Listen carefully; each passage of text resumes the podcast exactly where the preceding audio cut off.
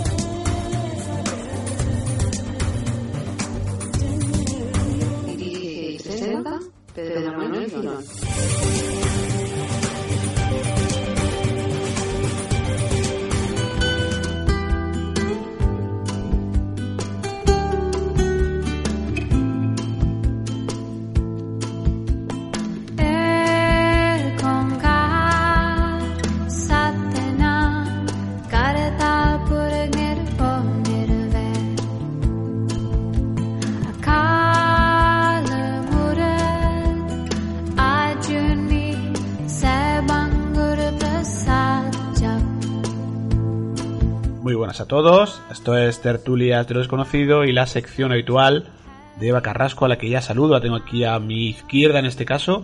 Muy buenas Eva, Hola, muy buenas. Muy buenas a todos los oyentes. ¿qué tal?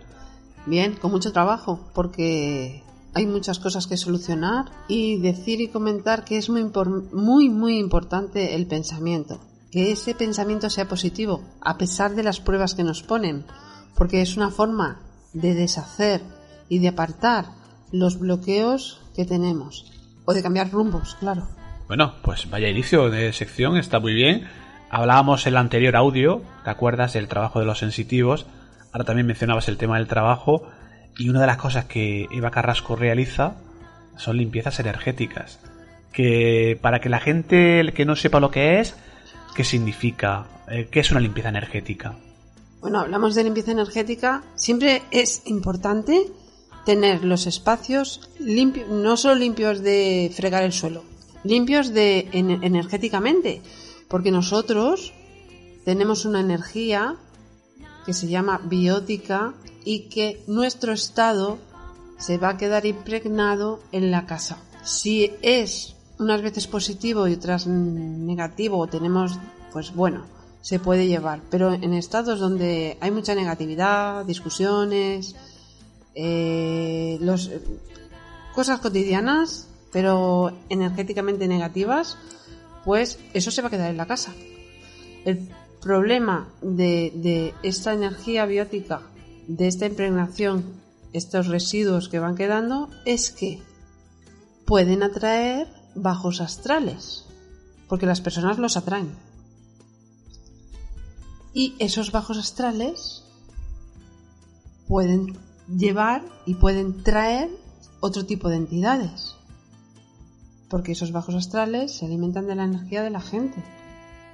Y Eva, antes de continuar, ¿en qué casos estaría recomendado el realizar una limpieza energética o para qué circunstancias? Bueno, sobre todo cuando dan varias de ellas, por una sola no, o dos, que el karma también existe, como todos sabemos, o como muchos sabemos.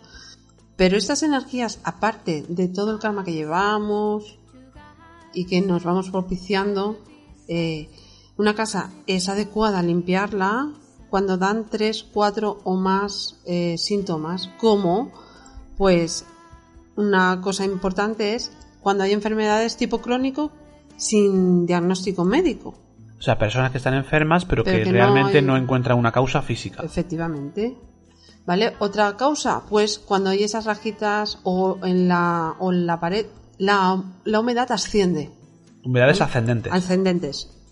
Que no quiere decir una humedad, una, una, una mancha de humedad, bueno, pues eso no quiere decir que tenga la casa impregnada, porque humedad Pues cuando las casas no están impermeabilizadas, sale humedad por todas partes. Claro. ¿Vale? Pero unas manchas ascendentes que vayan subiendo, sí.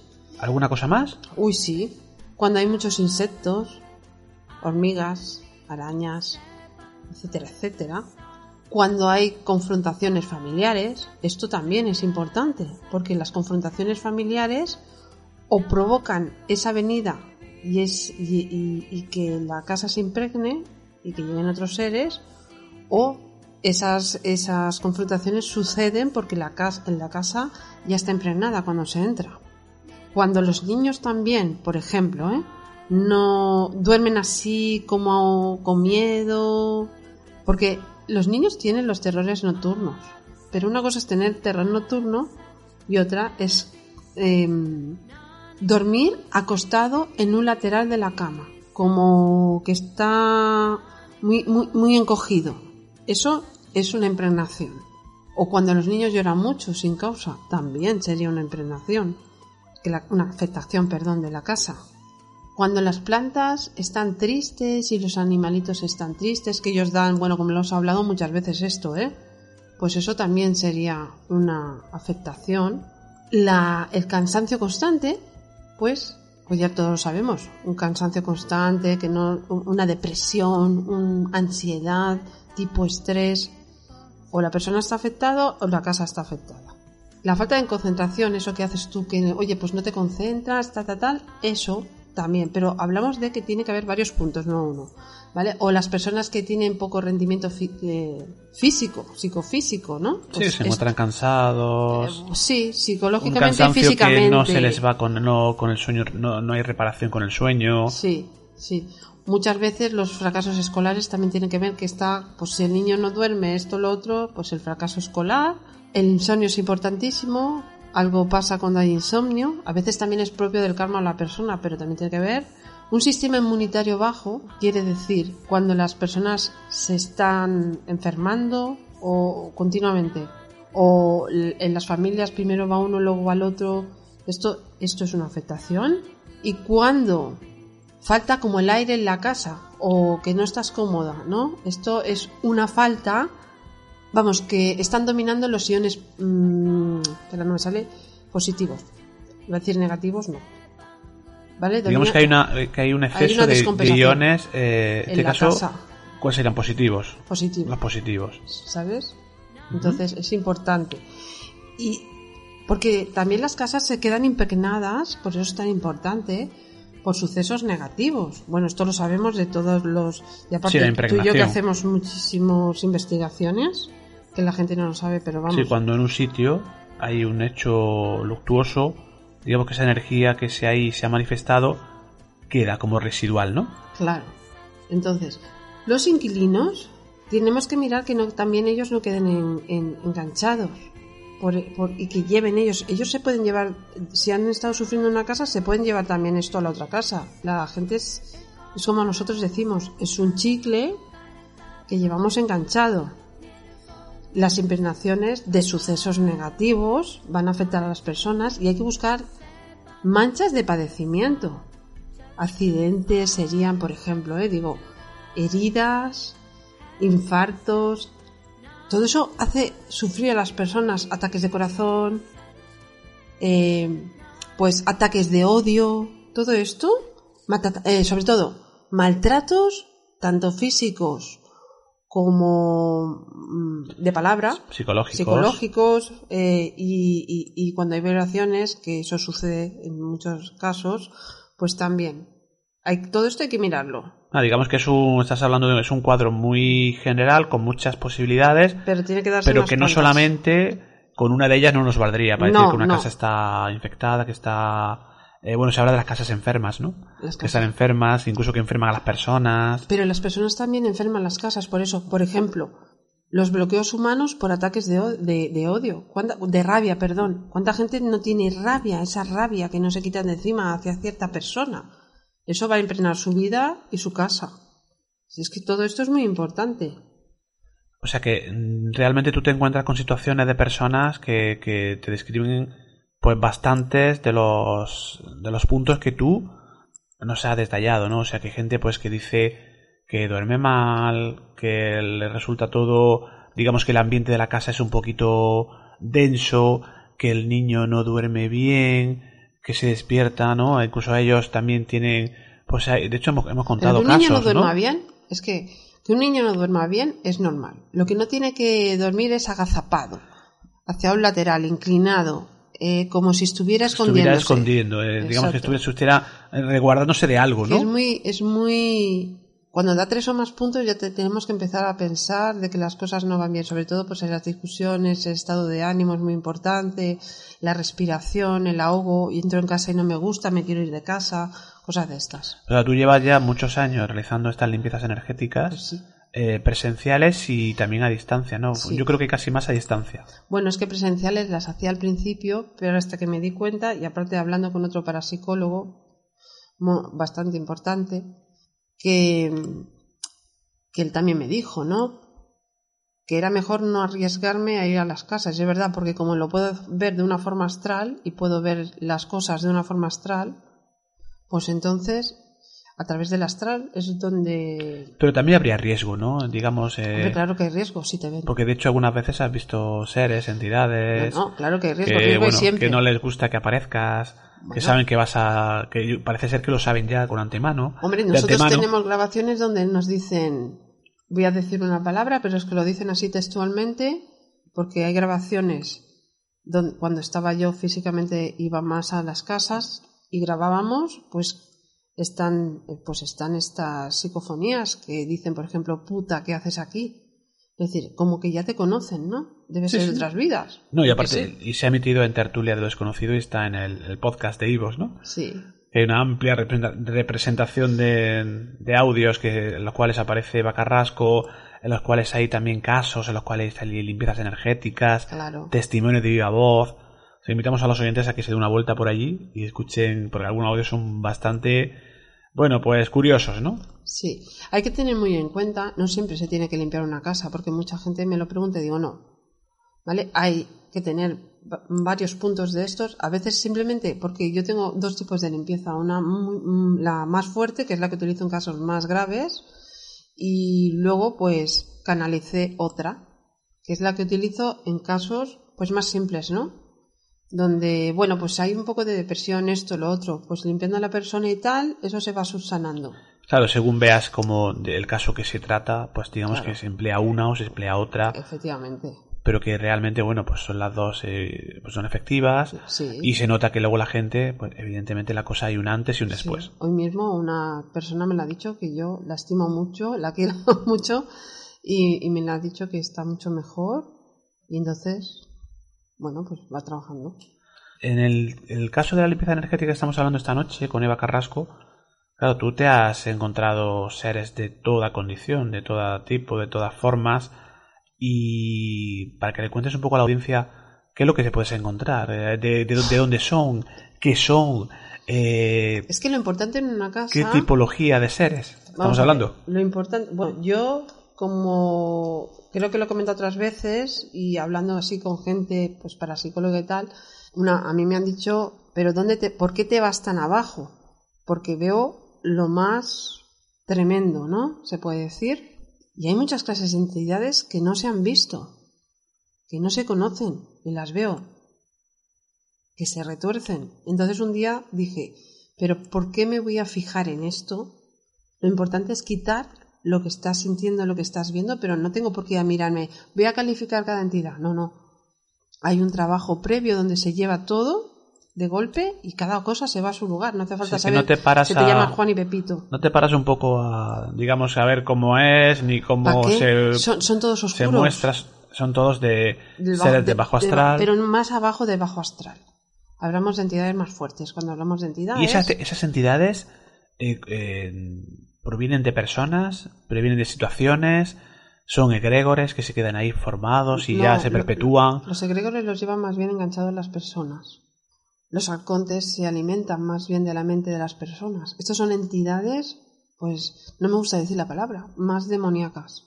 Algunas sí, algunas son, bueno, pues eh, hay, entidades simples, como digo yo, y hay entidades compuestas. Está el simple y el compuesto. Pues Sí, está que lo a, simple, a veces son de, de entidades, bueno, a veces son de personas eh, fallecidas que ya habitaron, muchas veces también que producen los fenómenos. Estos son seres fallecidos. El Eso. problema es que estas entidades, que esto es una cosa que, que- que he visto, aparte personalmente, y es algo que siempre he dicho yo, cogen esclavos a personas, a almas que se quedan y no ascienden.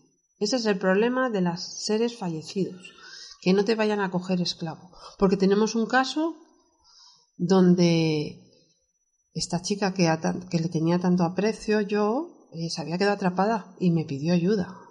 Y aparte nos sale en una grabación. Y una, una pregunta que me surge, Eva, eh, ¿de qué depende que se queden atrapadas o no? Eh, ¿Depende de la de cómo ha sido la vida de la persona, de cómo te has portado, o a lo mejor no, a lo mejor son personas que han sido, pues bellísimas personas, que han sido buenas y quedan, por lo que sea, Bueno, dicen que eh, se tiene, pues tienes que hacer algo, no has terminado, no, no, no te desenganchas de, es un pacto. de este tercera. No, en este caso no, es- no es pacto. En este caso es lo que he descubierto, bueno, lo que he descubierto. Si te vas mínimamente con emociones negativas ya te quedas. Estás escuchando Tertulias de lo desconocido. Pero claro, casi todas las personas que, que fallecen, que transitan al otro lado, pues siempre hay alguna, alguna cosa negativa, ¿no? Algún, aparte del miedo, el, si ha habido enfermedad, si que, ha habido... que traigas algo alguna emoción negativa de este plano, que te, que te vayas con rabia de al- con rabia de algo, de alguien, teniendo, no habiendo perdonado. por ejemplo, ¿no? Personas que pues que aquí han dejado problemas, eh, bueno, pues eh, a distintos niveles, ¿no? O, o que, o que, o que, eh, odias a Pepito y te vas y, y sigues odiando a Pepito. Pues si sigues odiando a Pepito, ese ser fallecido va a pactar con otras entidades para que a través de otras personas hagan daño a, a la misma persona que dirá, pero ¿por dónde me vienen estas castañas? ¿Y eso cómo se puede evitar? Se tiene que limpiar y se tiene que enviar a, a los seres fallecidos a su sitio. Si no se hace, digamos que esa Pues esa persona va a quedaría, estar... quedaría, Claro, digamos, pues, ahí poco sufriendo. Por ejemplo, aparte de que cuando se hacen magias eh, hemos hablado que posiblemente personas maltratadas sean porque han querido hacer un, un enganche emocional de amor, un, Un ama- amarre. un amarre de amor de estos. Aparte de esto, pues entonces estas almas hacen pactos con seres de bajo astral o con personas encarnadas. Es decir, es como un pacto que se hace y se sigue maltratando a individuos, a personas que ni siquiera saben por dónde viene. Por ejemplo, el que una pareja que se quiere o cualquier cosa de estas, él o ella maltrate a la pareja físicamente o verbalmente o a las personas o etcétera o haya o el- podría ser el mismísimo bullying de personas pues hay una serie de pactos y hacen daño a pues a estas niñas a estos chicos podría ser perfectamente esto pero esto que lo he visto ahora eh Bueno, pues eh, digamos que es muy amplio el tema de la limpieza energética. Eva Carrasco las, la realiza pues fundamentalmente a distancia, porque realmente porque tengo esa capacidad eh, que no, que Gracias no a es Dios. fácil. Pero otra cosa que tengo que preguntar, Eva, por ejemplo, Mm. la gente, los grupos que van de investigación a los sitios, creo que lo hemos comentado alguna vez, pero no, no está mal recordarlo. eh, Van a los sitios, hacen, bueno, pues eh, intentan contactar con otras entidades, con, con que, Pero es que ya gente sabemos atrapada. es que ya sabemos que nos pero vamos a, a lo, que, encontrar a lo que voy. Y- ¿qué te vas a encontrar en un sitio donde ha habido Pues si es un, sanatorio, pues lo típico, qué te vas a encontrar un hospital, un, un sitio que ha habido un conflicto bélico, pues, pues mucho sufrimiento dolor, claro, sufrimiento. no. importantísimo creo yo que aparte de la investigación, que bueno, que ya cada uno opine lo que quiera, todos hemos hecho investigaciones in situ en los sitios, en los, eh, las estancias, los enclaves, pero siempre es importante que haya una persona que toda esa serie de, bueno, pues de espíritus, de almas que por allí pueden estar, digamos que alguien los ascienda, ¿no? No solamente el hecho de sacar una psicofonía, de sacar el sufrimiento, sino también la parte positiva de que todo esto, pues almas, como decíamos antes, que no, han- encontrado la paz, pues la puedan tener, ¿no? Puedan subir, puedan elevarse. sí y aparte cuando hay tanta carga es mejor que haya más de una eh, medium para ascenderlos ¿Por qué? ¿Por qué más de una? por la energía, por el tipo de energía, porque hay muchas almas. Claro, en sitios que se han hecho, bueno, pues que ha habido, fíjate, yo recuerdo cuando estuvimos en el cambio de los alfaques y en otros sitios que hemos estado, es que es mucha gente la que allí eh, en un momento dado pues fue tan rápido, tan traumático, que es normal que muchas de ellas pues ni, ni se dieron cuenta que estaban fallecidas, fue todo tan en cuestiones de segundos eh, la gente que falleció o un accidente aéreo o digamos hechos que no sé que, que no son enfermedades sino que son accidentes Mira, etcétera Lo del capo de las alfaques, que lo teníamos todo grabado, incluso se vio la niebla alrededor mío, que te- lo tenemos, ese vídeo, sí sí pero es que eh, no se sacó, porque es que me dijeron que no lo sacara. yo creo que hay, hay que tener un respeto también no por los Por- es, es que ellos me dijeron que no se sacara. Yo me acuerdo que lo estuvimos hablando y mira que fuimos ahí, fue otra compañera mía, amiga mía, amiga tuya, y fuimos con, con, con ella y, y- al final no se sacó porque yo es que no, no, que, no quise intervenir porque me, me dijeron que no. Y aparte, en ese aspecto, eh, aquí me hicieron bien, bien claro, porque noté hasta mm, pasaron cosas y dije, vale, pues no, no saco. Es decir, a mí no me dejaron sacarlo. Los teníamos que ayudar y acuérdate que hicimos, nos costó muchísimo llegar, sí pero como se pusieron dos seres fallecidos y hablaron con nosotros y se presentaron a nosotros y lo tenemos también grabado, pero no se ha sacado. Que me acuerdo que uno se llamaba Antonio, que nos dijeron no. Sí, había, había, Antonio no sé había psicofonías. Sí, sí, sí. Pues fuimos directo para subirlos. O sea, Que nos perdimos. sí.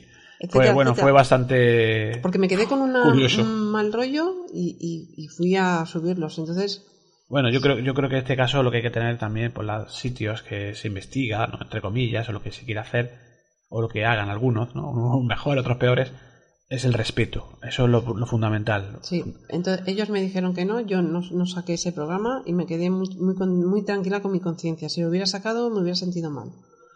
Volviendo al tema de las limpiezas energéticas, no sé si ha quedado algo que quieras resaltar, que quieras explicar de lo que realiza, de cómo lo realizas, de algo, algo importante que, que no hayamos dicho.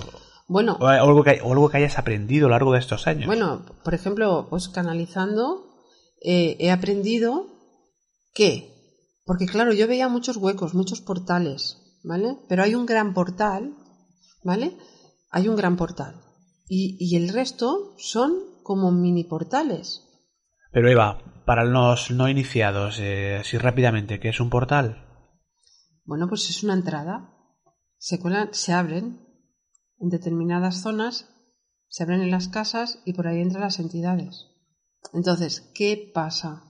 Que he descubierto que hay mini portales, es decir, hay un portal principal y luego hay un, una... to- ¿Tienen o no pueden tener puertas? Es decir, como que van haciendo y van haciendo a lo largo del, a medida que eso se va como fijando, ¿no? En la casa. O sea, que van como tejiendo Van los tejiendo, portales. ellos es, van una- tejiendo. Es, un- es- es como una tela de araña. un trabajo que por no, eso, es- por es eso hay casas que están tan mal o personas que están tan mal. Sí, que a lo mejor eh, eh, no se hace de forma inmediata, sino que lleva tiempo Con ¿no? el realizarlo, eh, ¿no? se abre el principal y luego empiezan a... Entonces, como las entidades son dimensionales, ellas a veces se esconden para que no las veamos y utilizan mini portales donde se esconden, que son otra serie de entradas. Se quedan escondidos, no los puedes ver.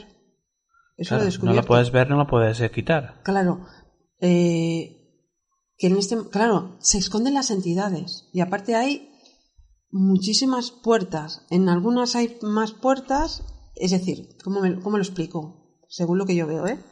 Eh, muchos tienen puertas, otros no. Son, son como pasillos, son pozos de presencias y, y es- y- y- y están ahí y hay que utilizar determinados eh, símbolos que, que hago para poderlos cerrar. Sí, que hay un trabajo que, que realizar y, y un procedimiento. Claro, un procedimiento importante y cerrar las puertas, porque si cierras el portal pero no cierras las puertas, pues no hacemos nada. Las puertas, echar la Porque llave puede y, haber muchas puertas, sí. tirar la llave, porque no, algunas veces, aparte son a veces son recurrentes, eh, no es fácil, Porque hay que, que estar... cerrar, porque quedan, eh, es lo que digo, puede haber más de un portal, pero luego hay mini portales que llevan determinadas puertas. Porque una otra pregunta, Eva. Que yo le llamo portales, pero son mini portales. También puede ser que las... Que van ellos van haciendo la casa suya y, y a- a- salen ciertos aparatos multidimensionales conforme ellos han, si está eso, ya han hecho la casa suya.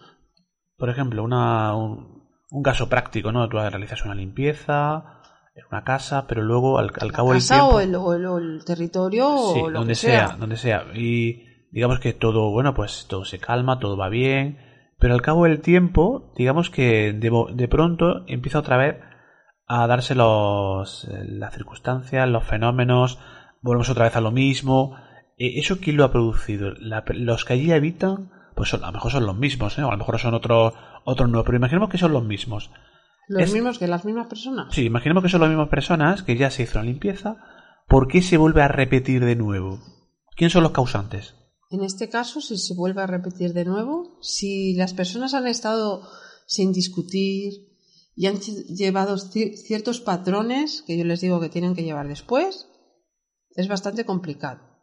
Pero si las personas entran en la rabia, en la enfermedad, en esto, en otro, van a traer otro tipo de entidades. Van a- se van a volver a abrir lo que, portales.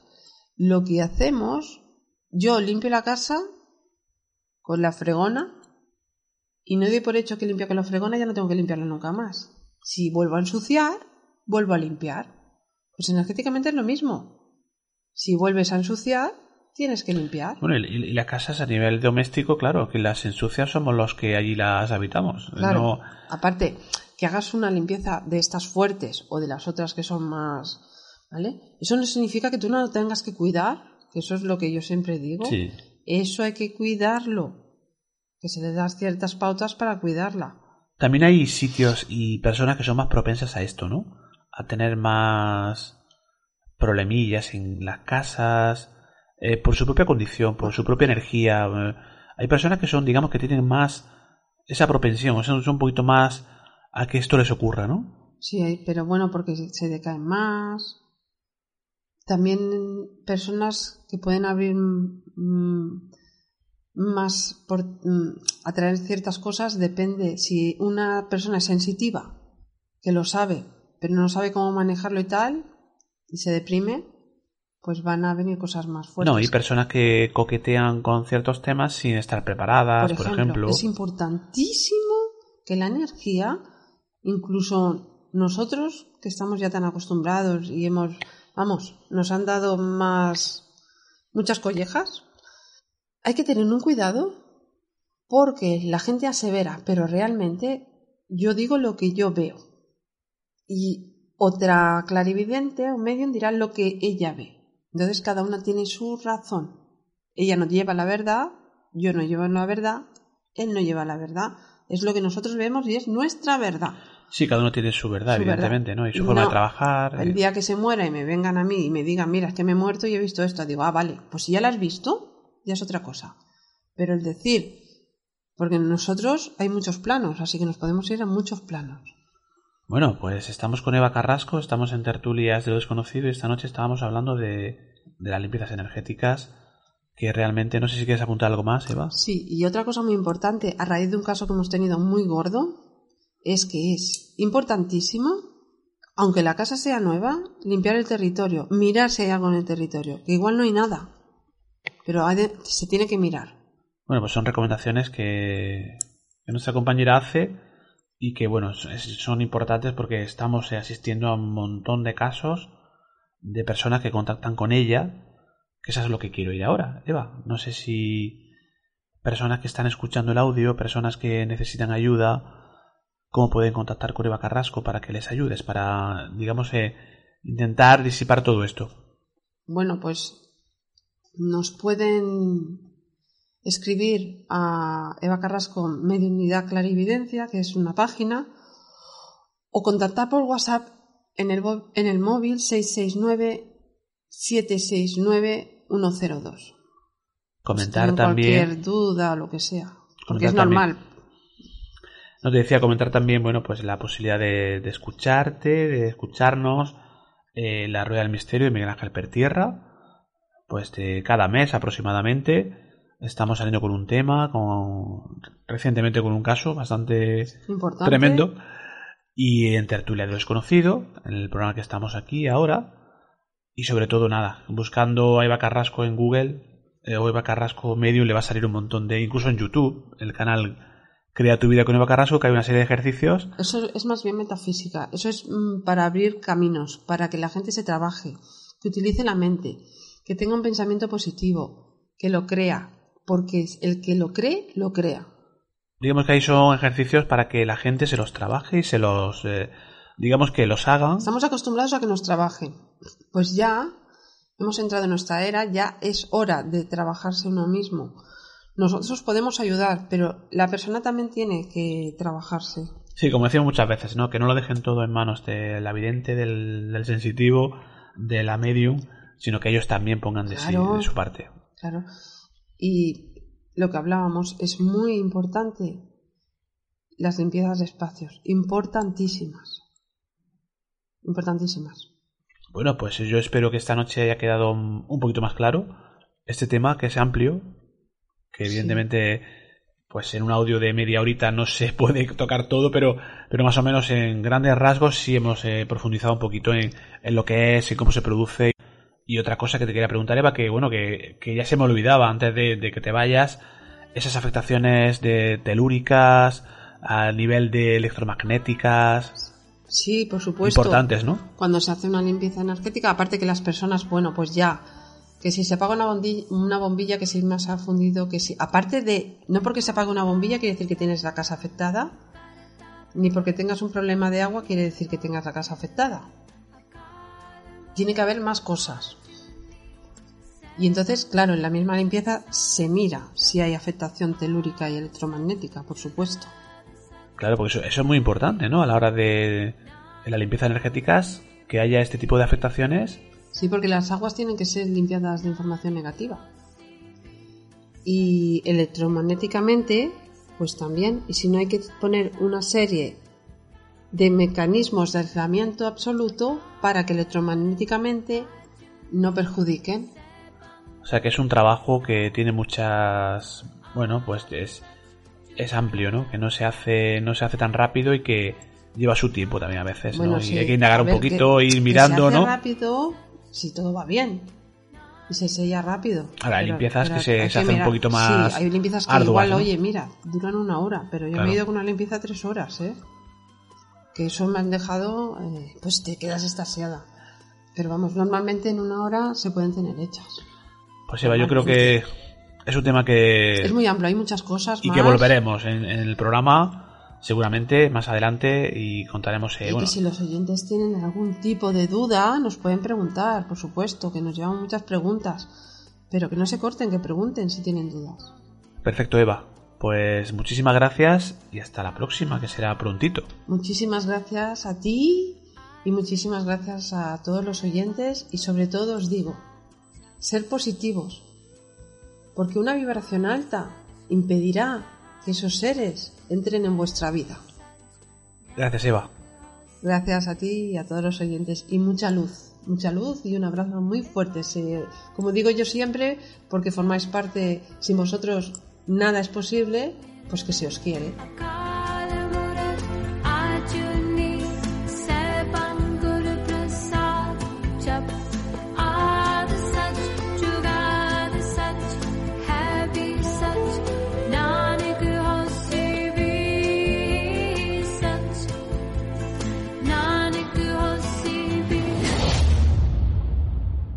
tertulias de lo desconocido.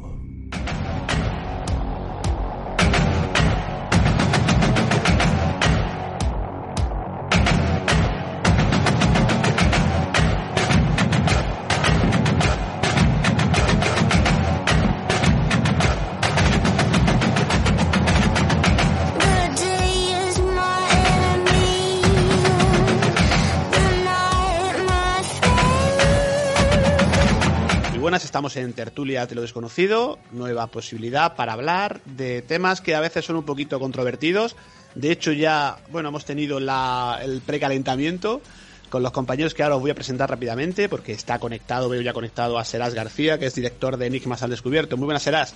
Muy buenas, Pedro. ¿Qué tal estáis? ¿Cómo estamos, Miguel y Carlos Dueños, que también estáis por aquí? Muy buenas. Eh, vaya temita, como siempre, ¿no? Temita ahí de los que llevarán los comentarios. Bueno, intentamos traer temas que no son fáciles de tratar, ya lo sabemos. De, hecho, cada programa, cada 15 días, nos reunimos en torno a, bueno, pues a una, una controversia, un tema de actualidad, a veces político, a veces social, a veces del misterio. Porque, bueno, Tertulia Desconocido, programa fundamentalmente de misterio, pero no solo de misterio, y últimamente estamos tratando también temas sociales.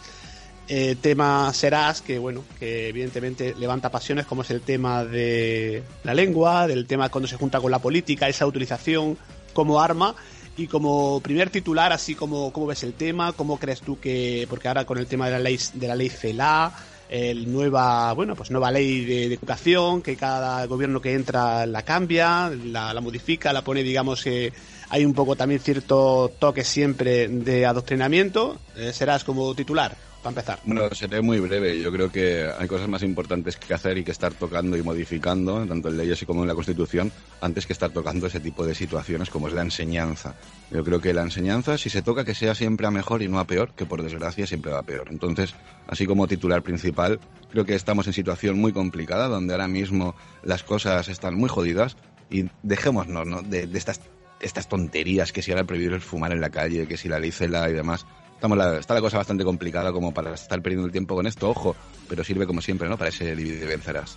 Bien, damos paso a este caso. Miguel Navarro ya está conectado. Buenas, Miguel. ¿Qué tal? Hola, ¿qué tal? Buenas noches. No sé yo si será controvertido, ¿qué, Pedro? Pero polémico, bastante. Si hay un tema polémico, yo creo que es este, ¿no? Si hay un tema polémico Sí, sí. eh, actualmente es el tema del- de la lengua, ¿no? Y Lo que está pasando también en zonas, por lo que comentábamos fuera de micro, ¿no? En tema de Cataluña, en Valencia, en Baleares, ¿no? Sí, la verdad que sí. La lástima es que la lengua, ya sea la euskera o catalana o valenciana o pues o galle- ga- gallega, ga- galego, eh, se utilice como arma política, que es lo que están haciendo, utilizándolo como arma política, ¿no? Es una pena porque siempre se ha hablado la lengua sin ser impuesta, ¿no?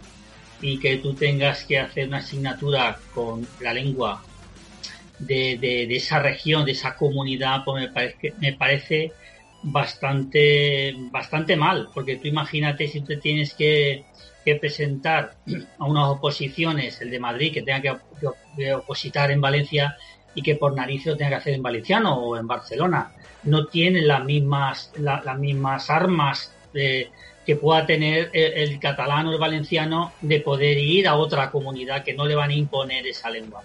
Sí, no, sí, efectivamente, si aparte la lengua se puede ser, evidentemente, un tema de es enriquecedora, pero también puede ser excluyente según se utilice mal o se utilice bien, ¿no? Y lo que dicen, ¿no? Hay personas que necesitan, o sea, se cambian de geografía, se van a otra comunidad y automáticamente le van a exigir que aprenda el catalán, que aprenda el valenciano, que aprenda el euskera, porque para las oposiciones, por ejemplo, le es eh, requisito indispensable, ¿no? Claro, claro. Es, eh, por ejemplo, mi cuñada pues eh, se presentó para magisterio y ella eh, comprende y entiende y lo domina en lo que es el valenciano, ¿no? Y se tuvo que ir a Murcia. Claro, en Murcia el valenciano pues no le sirvió para nada, pero tenía más ventaja que lo que tienen que venir a opositar a Valencia de Murcia, ¿no? Que, aquí le obligan a justamente a eso, a, hablar, a, hablarlo en hablar el valenciano y bien hablado, ojo, y, te- y presentar los, la titulación del Michá y más allá de lo que te, de lo que te piden. Lo veo bastante injusto y, bastante como herramienta política de, estos políticos que, vamos, no, no se merecen el gobernar como están gobernando España. Pues ahora nos entraremos en todos esos vericuetos, ¿no? De- del lenguaje, de la lengua, de esa arma política, ¿no? Que se está, se está utilizando y cada día más. Pero sí quiero saludar para que estemos todos en la llamada a Carlos Dueñas, que habitualmente entra con su sección del cine. Luego creo que también habrá alguna pincelada, pero hoy está de inicio. Carlos, muy buenas. Buenas nit, ¿cómo estamos? Mira, buena nit. ¿Cómo estás? ¿Cómo estás tú? ¿Qué te parece el tema? Tú que lo has vivido, que lo has... Ahora, ahora no sé si sufrido o te ha ido bien. ¿Cómo eh, esa educación en- de, de inicio, ¿no? En catalán, ¿cómo te ha ido? Y digamos que cómo ves el... Pues como declaración de intenciones para empezar la tertulia. A ver, yo nunca he tenido ningún problema con el idioma y yo creo que, que prácticamente ninguna persona que se dedique a, a lo suyo en, en- en Cataluña, ¿no? Eh, ha tenido nunca ningún problema con el catalán y con el castellano, nunca. Evidentemente, lo que ha pasado es que se ha politizado y se ha usado y se ha utilizado para, para dividir, ¿no? Entonces, eh, y esto habría pues muchos temas aquí, ¿no? Hay muchos recovecos, ¿no? Desde la geoingeniería social, que es que ya llevamos tiempo aquí desde TV3, cómo ha ido adoctrinando y minando, minando, minando la moral de mucha gente eh, a estas manifestaciones que empezaron en 2010, 2011, ¿no? Que fijaos que siempre en las manifestaciones, siempre oficiales, las pancartas nunca ponían independencia, ponían democracia y libertad. O sea, ¿quién no se pone detrás de eso? Claro, aglutinaban a, a tanta gente que les tomaron el pelo y los sumaron ahí. Vamos, todo el mundo queremos democracia y libertad, ¿quién no, no?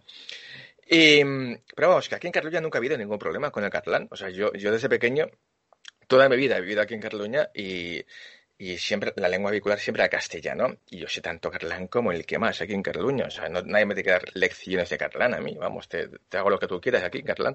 Y, y la verdad es que todo esto me parece siempre, yo siempre lo, lo veo, lo veo de forma bastante parecida, ¿no? Toda esta movida, que ahora si queréis hablamos de todo esto. Yo creo que, que ni, ni los independentistas quieren la independencia. Nadie, quiere la independencia. Lo que quieren es ir contra lo que significa España. Entonces, les da igual. Se llama independencia o se llame país o se llame comunidad o se llame Estado o se llame... Les da igual. Lo que no quieren es ser españoles. O sea, esto siempre ha sido... Es como un anti. Yo no quiero ser tal. O sea, me han enseñado a odiar tal, porque nunca te pueden enseñar a sentirte algo que nunca has sido. Entonces, siempre han alimentado el, pues bueno, este huevo de la serpiente, ¿no? De, de que estos nos, nos, nos roban, nos maltratan, nos, estamos oprimidos aquí. Pero ¿qué es ser catalán? O sea, ¿qué, qué es eso? ¿Qué es ser nacionalista catalán? O sea, una cosa es ser nacionalista y otra cosa es independentista. Que no tiene nada que ver, yo creo, no tiene nada que ver. Pero bueno, si queréis ya, he dejado aquí muchos melones, pero bueno. Bueno, eh, tengo apuntado ya cuatro o cinco cosas. Eh, fíjate lo de romper España, ¿no? Es una es algo que también se le achaca siempre a los nacionalistas, que yo creo, de mi punto de vista, que son muy inteligentes y usan las instituciones, se presentan a las elecciones, tienen, eh, luego con esos votos, con esos escaños, fíjate lo que pueden llegar a decidir, ¿no? Y lo hemos visto ahora con lo- el tema de los presupuestos, ¿no? Que el, el PSOE se, ali- se alinea, ¿no? Se alinea con, pues con independentistas, incluso con Bildu, que ha sido muy comentado. Pero claro, eh, son muchas cosas las que ya he apuntado. Incluso fíjate, con, por ejemplo, con Franco, pues el catalán está prácticamente casi, eh, yo creo que perseguido, ¿no? Y hemos pasado a- al lado contrario, en el cual ahora, eh, ¿tú cuántas horas estu- estudiabas en catalán, Dueñas, el cole? Pues yo hacía, pues no muchas, hacíamos una un, un día a la semana, catalán. Pero luego, luego también, por ejemplo, hacíamos lectura en catalán. Eh, me acuerdo, libros de Manuel de Pedrolo. Eh, bueno, pues cantidad de actividades en catalán. No era una, por ejemplo, en matemáticas se daba en castellano. Vale, evidentemente, apar- evi- aparte de la lengua castellano, por supuesto, ¿no? Pero que matemáticas, eh, sociales, historia, todo esto se daba siempre en castellano. Y vamos, pero aparte, si estás todo el día con, con unas herramientas como la tele, prensa, radio constantes en tu entorno, o sea, es que no hace falta que sea esta lengua vehicular que lo aglutine todo, solamente por el mero hecho de ir en contra de algo. Sí, sí. Y efectivamente, te preguntaba que cuántas horas estudiabas en castellano, porque ahora, eh, en catalán, perdón, porque ahora realmente, bueno, eh, lo que es una asignatura es el castellano. Realmente se dan todas las clases en catalán y el castellano ha pasado a ser, pues, mera Claro. asignatura de una hora a la semana, dos horas a la semana, depende del colegio, depende si es concertado, si es público, si es privado. Y claro, eh, digamos que es un cambio radical y las generaciones poquito a poco vamos viendo que ha ido pues evolucionando todo este tema, ¿no? Eh, Hasta lo que tenemos ahora. Claro, pero es que, es que esto ya no solamente queda en Cataluña, ¿eh? Si os fijáis esto que os he dicho, y, y a ver qué, opinan el resto de la mesa, ¿no? Que, que Sí, estamos, estamos en eh, tertulia, los- podemos eh, interrumpirnos, ¿eh? Estamos ya en tertulia. Fijaos el, el- el resto de, de partidos, eh, pues ya nacional, vamos, españoles, ¿no? Podemos, se les ve la, la patita desde, desde, vamos, desde lejos, o sea, o sea, es lo mismo, o sea, que eh, el Pablo Iglesias, con todo lo que sea contra el rey, libertad de expresión. A él le han dicho el del moño, no, La- lo han sancionado al policía que ha dicho eso, porque lo ha hecho el del moño. O sea, para unos, para el rey vale y para él, para él no vale. O sea, todo este, este movimiento, insisto, es intentar recuperar, pues bueno, unos anhelos del pasado que yo no viví y me dan, me importan un pepino lo que pasó hace, hace 100 años o hace 80 en España, porque estamos, hay que mirar para adelante y no tiene nada que ver Europa, no tiene nada que ver cómo estamos. Entonces, si empezamos todos a sacar la mierda, pues, to- todos, hasta una comunidad de vecinos, hasta una familia, o sea, es absurdo. Pero fijaos que siempre es lo mismo, siempre es ir en contra de todo lo que significa la España actual. No es ir en- a favor. O sea, ¿qué más les da? Estos no quieren ser republicanos, no saben ni lo que es eso. O sea, lo han leído en un libro. O sea, no saben, no saben ni qué significa eso. Quieren ir en contra de. Sí, yo lo veo clarísimo. y- yo, yo lo veo clarísimo. Y una, algo que lanzó en la, en la tertulia, planteó a Miguel Navarro, serás, a ti mismo también. ¿No pensamos que, no creéis que, digamos, que la cuota nacionalista tiene demasiado poder de decisión sobre el resto de los españoles? Me refiero, pues, por Eh, ejemplo, a la hora de la fuerza que tienen para pactar, ¿no? Y lo hemos visto recientemente, ¿no, Miguel? Demasiado, demasiado. Tú te- mi- mira, mientras que te saquen todo el rollo este de ahora del tema del, del español, en pocas palabras, eliminarlo en, en donde tienen la lengua propia, como por ejemplo el valenciano, el catalán, el euskera, em, que no te acuerdas de, del resto de problemas que tienen. No, no te acuerdas de los Jordi Puyol que se llevan toda la pasta, no te acuerdas de, la, de los de los seres, no te acuerdas de Delsi cuando vino al aeropuerto eh, y, trajo lo que trajo en las maletas. O sea, es una, una forma de desviar, desviar unos problemas con, con, otro. ¿no? ¿Qué pasa? Que mientras que haces fútbol no, no te acuerdas de, de- lo anterior, ¿a que no. Pues esto es lo mismo. Mientras que saco todo este rollo, eh, pues la eliminación del, espa- de- del español, pues que no pasa nada. Mientras que todo el mundo está con el rollo ese, nadie se va a acordar de del resto, de lo más importante. No se acuerdan ni piensan en las colas del hambre de, de- de gente eh, que, que- que por quedarse en el paro y no cobran un solo euro, tiene que ir a pedir comida. Cuando antes ya sabíamos quién pedía la comida, ¿no? Ahora se ha triplicado, cuatriplicado. De hecho, creo que el Banco de Alimentos está quedando sin alimentos. Pero la gente eso se da igual, no pasa nada. Eso no lo verás tú en una televisión, ¿entiendes? Bueno, me callo, a ver qué dice el resto de compañeros. ¿Qué, qué opina de todo esto? No, a ver, yo es que no estoy muy puesto ahora en la política actual, ni sé cómo están ahora mismo las cosas, ¿no? Pero si volvemos otra vez al tema de, del idioma y demás como arma arrojadiza, pues claro, estamos lo mismo de siempre, en el divide y vencerás. Yo creo que en este país tenemos problemas mucho más graves y más grandes que están modificando leyes ahora mismo que no tienen ningún sentido, igual que también algo creo que estaban con el tema de la, de la educación especial. De verdad, a, esos, a esas criaturas les vais a, también a tocarle los cojones, pero no está la situación bastante complicada ahora mismo como para estar modificando unas leyes que se pueden hacer dentro de un tiempo con un buen consenso y sobre todo que sea algo a favor de la enseñanza y la educación en vez de estar siempre quitando pues bueno quitando tanto como nos están quitando. No sé el tema es muy complicado y, y lo que estábamos hablando antes por ejemplo antes de la grabación eh, yo estaba viviendo en Mallorca y el, el tema es que yo, claro, venía de, de, Valencia, con todo lo que tú sabes de valenciano, sea mucho, sea poco, pero yo no lo hablo, pero lo entiendo a la perfección, igual que me pasa con el catalán, porque de pequeño veía bola de drag en catalán que me gustaba más que en valenciano, ¿no? Entonces, digamos que no tengo ningún inconveniente en, en escuchar el, el, idioma, vamos a llamarlo idioma para que nadie se me ofenda, pero cosas, por ejemplo, que no me, que no me cuadran, ¿no? Y es que para estudiar, para, para por ejemplo, para eh, ser médico en Baleares, tengas que sacarte un curso de catalán. ¿Por qué no de, de, mallorquín, que sería lo más lógico, ¿no? Eso por un lado. Y luego también lo mismo, ¿no? De que Baleares obligará a dar clases en catalán a los estudiantes aunque hayan vivido un año fuera. Pero ¿por qué se tiene que dar catalán? Igual que en Valencia. Yo soy de los años 80 y en el colegio de pequeñito, pues no creo que eran Anaya o no me acuerdo las, las editoriales que habían por aquel entonces. Y los libros de valenciano, tú veías que había mucha terminología catalana. Claro, entonces, eh, primero es que no entiendo el por qué, porque, si, eh, porque es como si ahora en, voy a coger un libro de valenciano y, estuviera en bable, o estuviera en gallego, o en vasco. No, no, es valenciano, tiene que ser valenciano, ¿no? Como si estuvieras en Barcelona para coger un libro de catalán y te viniera en inglés. Pues no, se supone que tiene que ser catalán porque estás en Barcelona, en Cataluña, y tiene que ser valenciano porque estás en Valencia, ¿no? ¿Cómo se ha jugado siempre con todo esto? El tema de, de el divide y vencerás, siempre hay gente a favor, gente en contra, hay que estar siempre con lo mismo, ¿no? Y lo que hay ahora mismo con el tema de la ley CELA y demás, pues, ¿qué quieres que te diga? Me rechinan un poquito los dientes viendo, dada la situación que estamos viviendo ahora mismo en este país, que se estén tocando estas tonterías ahora mismo, de verdad. Es como lo de las señales de tráfico que son machistas. Ahora mismo estamos para estas gilipolleces. No sé, creo que el país está para algo mucho más serio que este tipo de tonterías. Claro, yo preguntarle a Carlos Dueñas. eh, ¿Tú te imaginas, Carlos, en Estados Unidos, por ejemplo, que el inglés no sea la lengua vehicular? Por ejemplo. Eh, evidentemente que no, vamos, y, y vamos, y ninguna ya, a ver, y tendrá muchas cosas chungas y los, los americanos, que yo estaba ahí viendo un poquito, ¿no? Pero, pero que vamos, yo te digo que esa falta de respeto de aquel día, ¿no? De la delegación de Hacienda en Barcelona, ¿no? Eso de, de subirse a coches de, de las autoridades, ¿no? A patearlos y, y eso, primero te pegan un tiro aquí, entre, entre un ojito y otro. Eso primero. Luego te, luego te preguntan a quién, te- a quién votas después, cuando ya estás desangrado. O sea, eso funciona así. Eso tendría que ser, se- tendría que ser así también, ¿no? Con, no aquí en Cataluña, en todas partes, ¿no? Que se, que se pierda ese respeto, ¿no? A las autoridades, ¿no?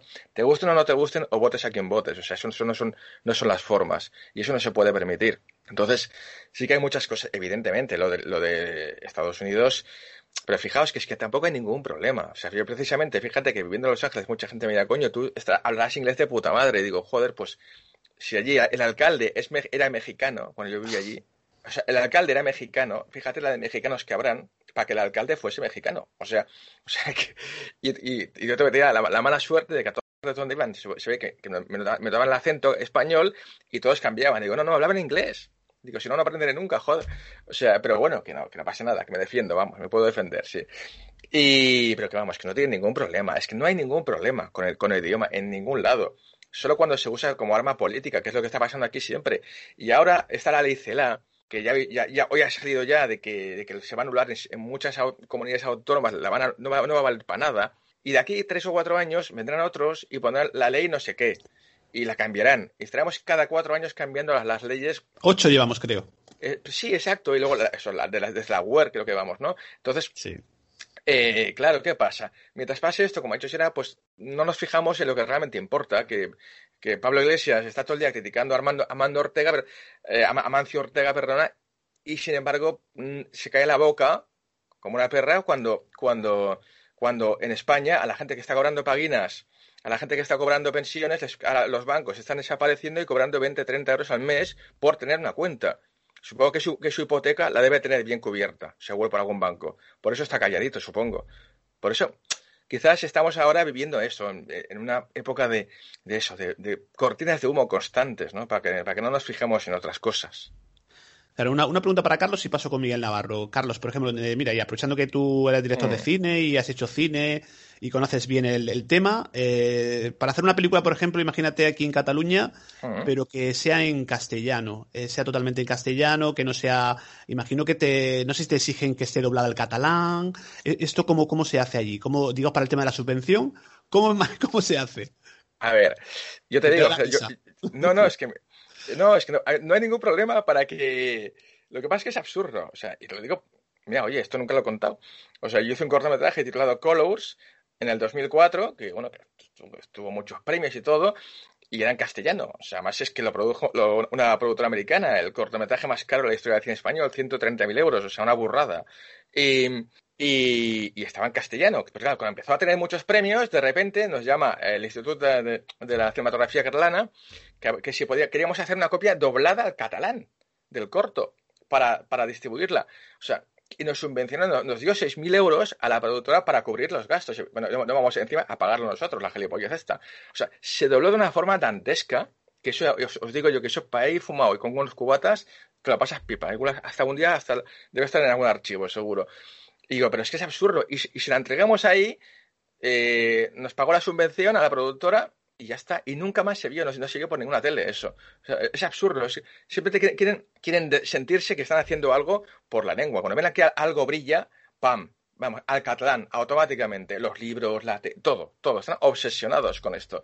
Y es absurdo, porque aparte ellos mismos lo dicen, ¿eh? O sea, no es que lo diga yo. No puedo decir nombres, pero mm, desde alcaldes que conozco, mm, mm, bueno, regidores de cultura, etcétera, están todos hasta las narices de esta estupidez constante, pero claro, ¿quién, está detrás? La ANC, Omium, que son esas entidades que pagamos todos, por cierto, todos los españoles pagamos a estos, y que están 24, no, 25 horas al día dando por culo a ver a, ver a cuánto pueden joder al, castellano y a, todo lo que significa España. O sea, así estamos. Hombre, yo recuerdo ver alguna película eh, cuando yo vivía en Alicante, pues eh, allí en la, tele, la televisión eh, valenciana, pues los indios, eh, bueno, pues hablando en valenciano. O sea que realmente es muy curioso, ¿no? Los indios Sioux. Pero, ¿os acordáis aquella, bueno, esa polémica, esa bueno, estupidez brutal que debe estar por ahí también en algún archivo, ¿no? Que a principio en TV3 doblaban al catalán a Cantinflas. O sea, sea que es, es tremendo. O sea, le, le estás quitando la, claro, es que la- el, el arte, la, la parte artística, ¿no? De la, la idiosincrasia de, de, de, de la zona, ¿no? De, un actor como Cantinflas, ¿no? Es tremendo. Claro, pero es, terrorífico. Es, que es, es absurdo, por favor. ¿Cómo vas a doblar a Cantinflas? Eh, Es, es castellano lo que están hablando, es, es español. Pero Es es que cosas así, o sea, si ya hicieron estas barbaridades que luego ya recularon, ¿no? Ya las siguientes ya no las, ya no las doblaban a catalán, ¿no? Pues imagínate qué harán ahora. Estás escuchando Tertulias de lo desconocido. Pues pasamos con Miguel Navarro que hace una pregunta. Miguel, Sí, ¿me oyes, no? Sí. la- lanza, lanza. No, a ver, tú que conoces, pues evidentemente de la zona valenciana, ¿tú has notado con el paso de los años que, bueno, esa, esa catalanización de la zona va increciendo? Mm, Sí, sí, más. Cada vez, cada vez peor. Mira, eh, todos los 9 de octubre saltan las alarmas ya sabemos que van a venir los independentistas catalanes, CDR y apoyados por algún que otro partido político. Y vienen en autobús. ¿Quién financia eso? Vienen a increpar, vienen a, imponernos lo que ellos quieren. Jolines, dejarnos tranquilos, vivir vosotros en vuestra comunidad y nosotros vivimos en la nuestra, nosotros decidimos o no lo que queramos hacer aquí, ¿no? Pero vienen a liarla, vienen a... De hecho, todos los 9 de octubre siempre sería alguna. Entonces, y sabemos, y sabemos quién son los que vienen, y sabemos qué partidos políticos son los que eh, pagan para que vengan, ¿vale? Y de hecho, uno de ellos está en el Ayuntamiento de Valencia. No voy a decir qué nombre es, porque si no, encima, ¿me entiendes? Y pagan para que vengan a liarla, vengan a increpar, vengan a... Y luego la policía, ¿eh? pues siempre, claro, custodian a ellos, a los, a los independentistas para que no les pase nada, pobrecicos, ¿no? Y nada, cada vez peor. Peor, peor, peor. Será. No tiene arreglo, esto no tiene arreglo. No tiene arreglo, ¿no? Y, y- y cada, cada año que pase, cada legislatura, lo vamos viendo, ¿no? Cambios de modelo educativo, ahora lo que decía Carlos antes, ¿no? Pues de Claro, entonces que que gobierna encima el PP no lo van a, no van a cumplir, o sea, van a intentar eludir la ley, esa cuota de, bueno, pues el tema del, pues eso, el español como lengua vehicular, ¿no? Que es que es, que yo creo Pero que es algo que está llamando la atención. El tema de las, lo que me tenía que apuntado, ¿no? El tema de la educación especial, ¿no? Que es, eh, en 10 años quieren, eh, quieren hacer, bueno, pues que eh, prácticamente desaparezca ese, tipo de educación específica, ¿no? Eso es sangrante. Tú te imaginas a niños que no están, que no se pueden valer por sí mismos y tengan que, desaparecer esas, esas ayudas. Al final acabo son ayudas para, para esos críos.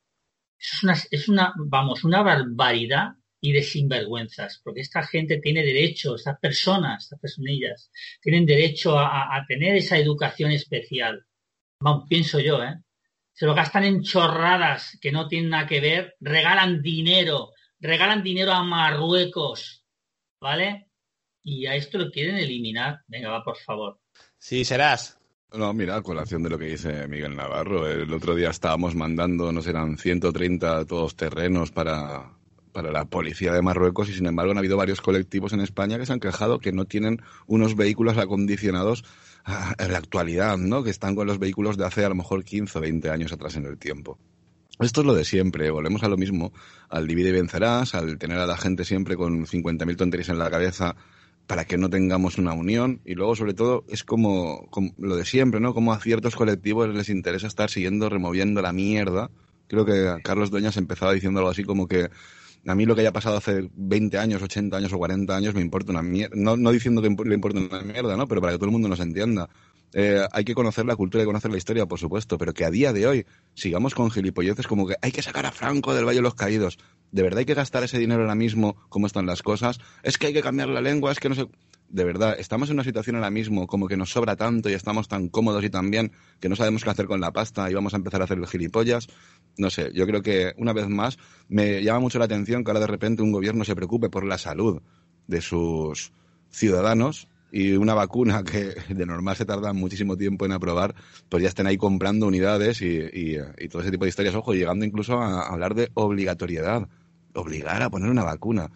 Wow, esto no lo hemos visto nunca con ninguna gripe, ni cuando la fiebre está de lo del ébola que nos volvíamos locos. Perdón, dime. y multar por ello si no te la eh, lo decía el otro día el, el presidente de la Junta de Galicia. Incluso Sí, pues sí, una- de sanciones si no te la si no te la pones. O sea o incluso si te niegas a hacerte una, una PCR también lo decía. Buah, pero es que de verdad, es que cuando, cuando hemos llegado a estos puntos por una enfermedad, pero ojo, hablamos de una enfermedad que si te paras a revisar al cabo de las muertes del año, el alcohol está muy por encima, los medicamentos están muy por encima, el tabaquismo está muy por encima, la contaminación está muy por encima, y nunca se ponen leyes de un día para otro, ni se reforma el código penal, ni se hace absolutamente nada con las empresas que están contaminando. Y ahora de repente un virus que tampoco es tanto como en un principio parecía y nos han hecho creer, nada más que ese miedo continuo y constante desde que pones la televisión hasta que la apagas, que es 24 horas al día con el bicho y el bicho y el bicho y los casos infectados y los que... Coño, vamos con mascarillas que no sirven de nada, si tendríamos que estar todos muertos, joder. Pero eso, eso es a lo que vamos, ¿no? Se trata de esa propaganda del miedo, se trata de esa manipulación social, de tener a la población dividida, de tener siempre esa discordia por el cual el divide y vencerás a ti te da poder, ni más ni menos.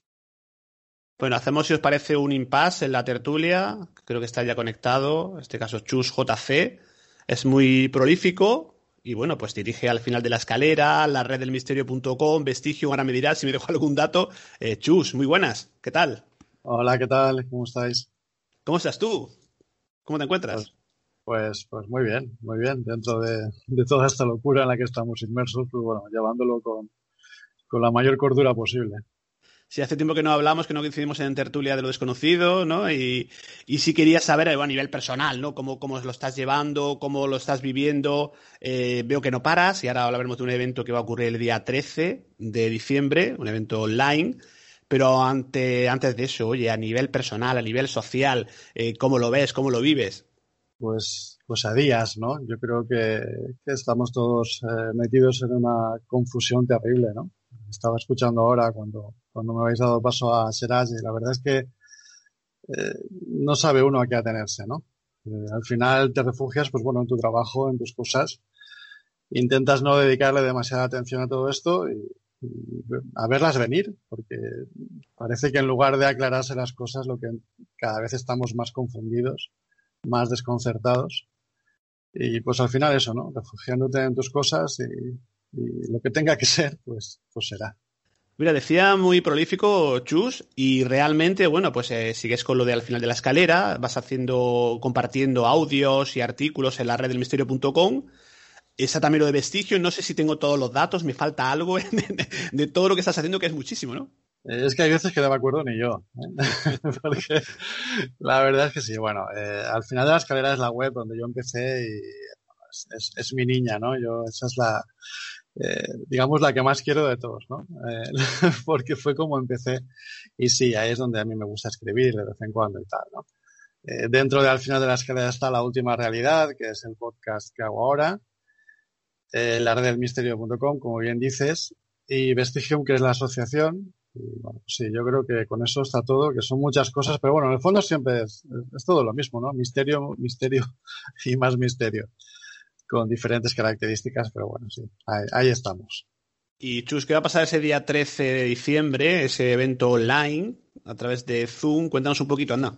Bueno, eh, el, esa, bueno, la primera quedada virtual de Amigos del Misterio, efectivamente, el día 13 de diciembre, domingo por la mañana, eh, es un evento que, que hemos improvisado eh, y que viene un poco eh, es hijo de, de, un evento anterior que hemos realizado en dos ocasiones en Vestigium, que es la quedada de amigos del misterio en Valencia.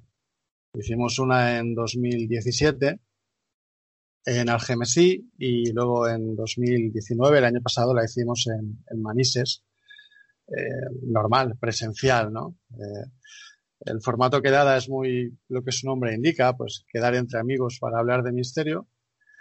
Y, y, este año, pues bueno, tenía que llegar la tercera, pero pasó lo que pasó. Y yo hace tiempo que le daba vueltas a la posibilidad de, de hacer una versión virtual de la quedada.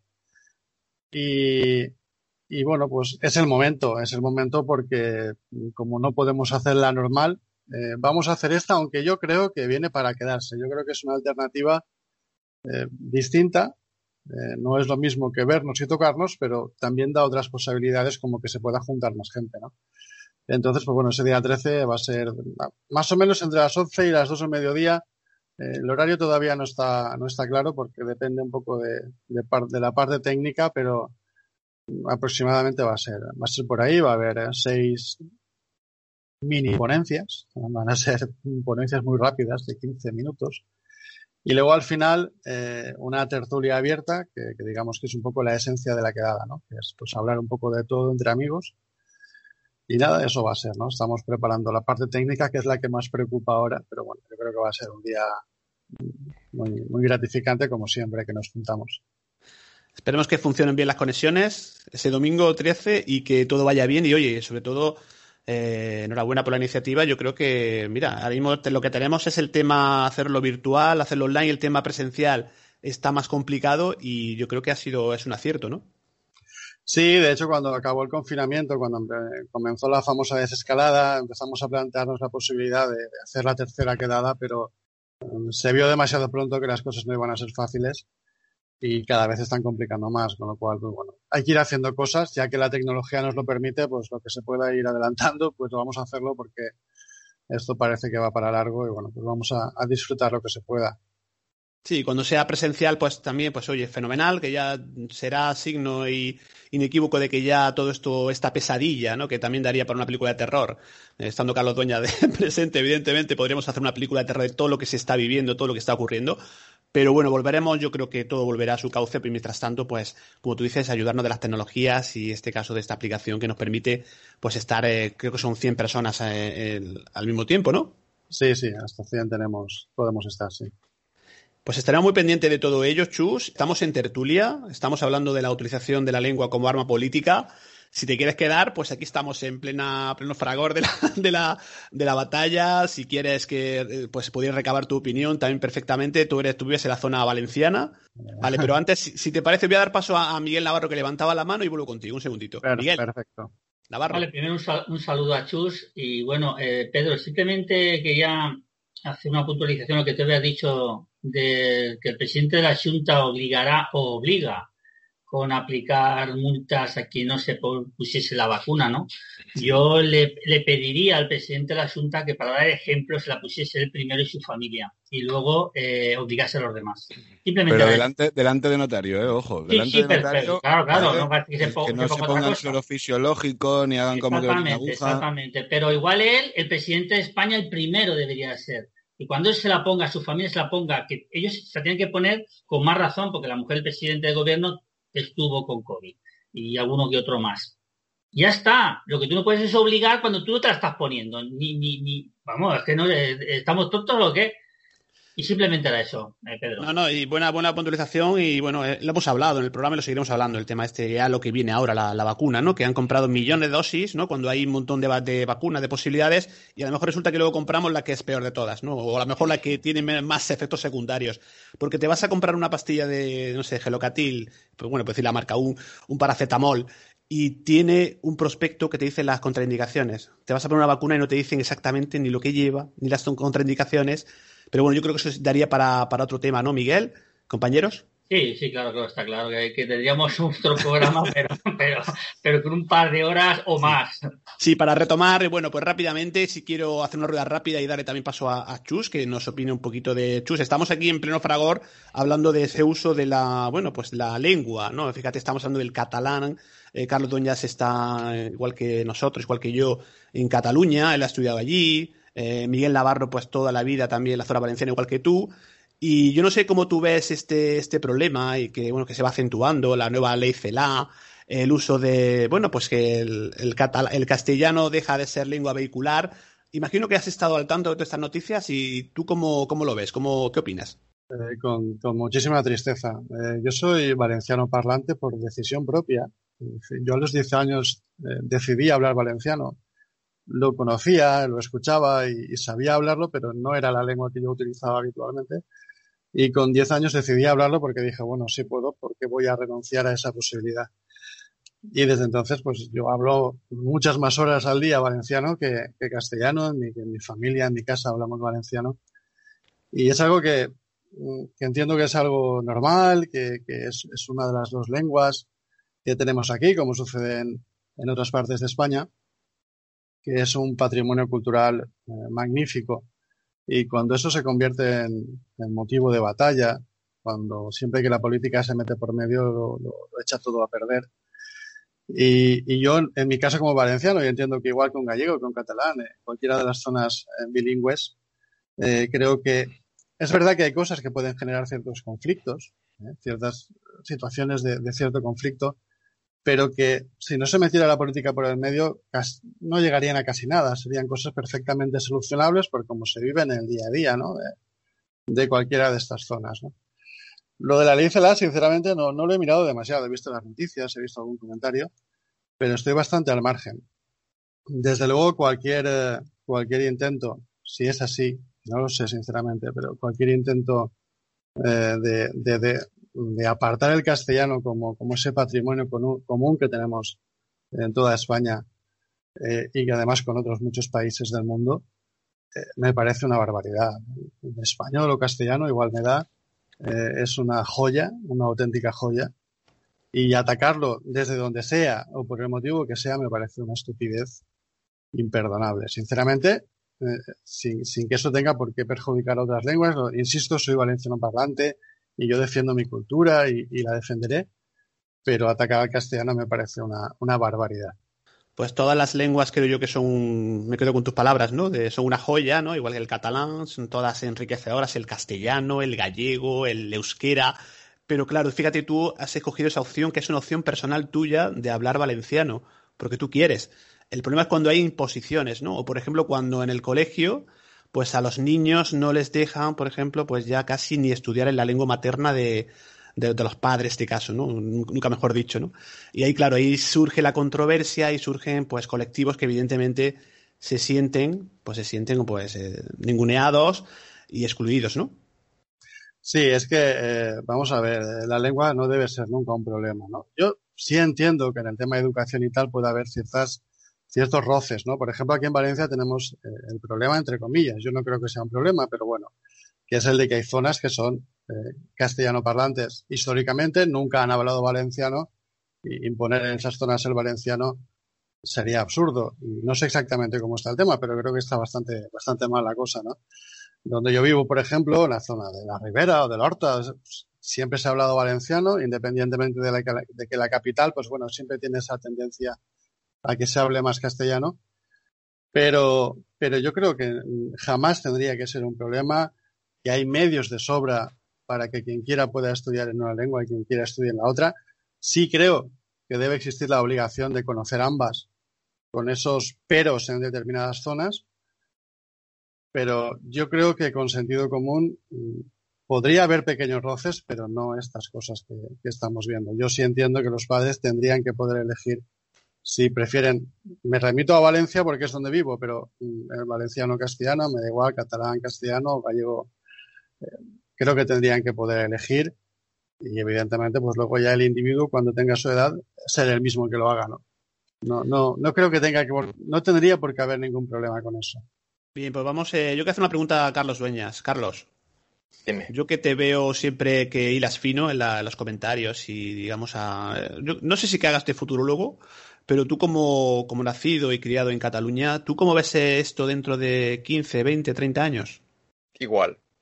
Eh, porque para empezar, a los primeros que no les interesa que Cataluña sea independiente es a Esquerra Republicana ni, ni a las Puigdemont, ni etcétera. Son a los primeros, no sé, se acaba el chollo, ¿de qué van a vivir, no?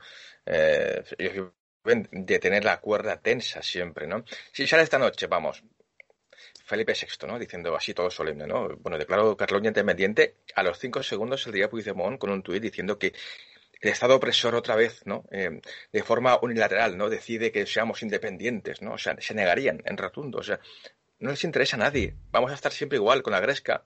Porque hay muchas instituciones y muchos millones y mucha gente que vive de eso, de estar siempre con el enfrentamiento. Y entonces vamos a estar exactamente igual. O sea, no me cabe duda. Preparando la sección, mm, bueno, pues tú siempre que entras con nosotros nos traes una buena representación de, películas, ¿no? En, relación al tema, pero hoy era bastante complicado, ¿no? A ver, Claro, es que a mí tampoco me gusta mezclar cine nacionalista con cine catalán, que no tiene nada que ver. Eh, quizás hay películas que han tocado, refi- sobre todo documentales, pero es que claro, los documentales siempre son sesgados, ¿no? Entonces tampoco, bueno, vamos a hablar de algo, ¿no? Si queréis. Quizás eh, una de las primeras obras, ¿no? Fue El, el tambor del Brook, ¿no?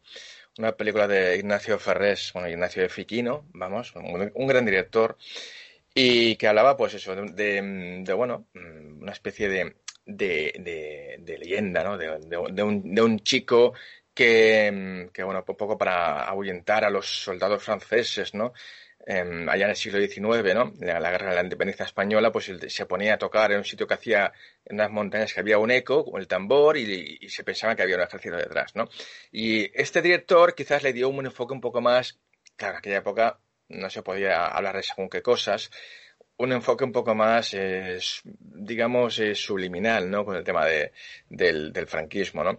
De hecho, de esta película se hizo una versión para mí horrorosa. Mm, Y mira que nunca me gusta decir que sea mala ni buena, pero bueno, una película muy reciente, 2010, Brooke, La leyenda, la, leyenda, en catalán, vamos, de Daniel Ben, Benmayor. Y bueno, fue la misma historia, pero vamos, que prácticamente eso parecía Rambo 3. O sea, era un tío de, que, que pegaba unos saltos y dominaba todo, comía hierbas y cosas. Es una cosa, una cosa rarísima, una mezcla rarísima hizo ahí el chico este. Eh, vamos, mejorable. Luego hay otra, otra fricada muy curiosa que se llama Patria y me, me sabe muy mal porque el director es amiguísimo mío, Joan Franchas. De hecho, estudiamos juntos, ¿no? Y el, también el actor, el actor protagonista, Miquel Sitjar, ¿no? Un gran actor catalán, ¿no? Una, película se llama Patria, no la confundamos con la serie magnífica esta de televisión, ¿eh? Eh, de Arambur, no, no la confundamos con eso. Patria, una película horrorosa. Una especie, o sea, de repente hoy en día, ¿qué, qué pasa? Que cualquier, cualquier mono con chancletas te coge cuatro drones y se piensa que está haciendo una gran obra, ¿no? Entonces es lo que pasa con el cine actual, ¿no?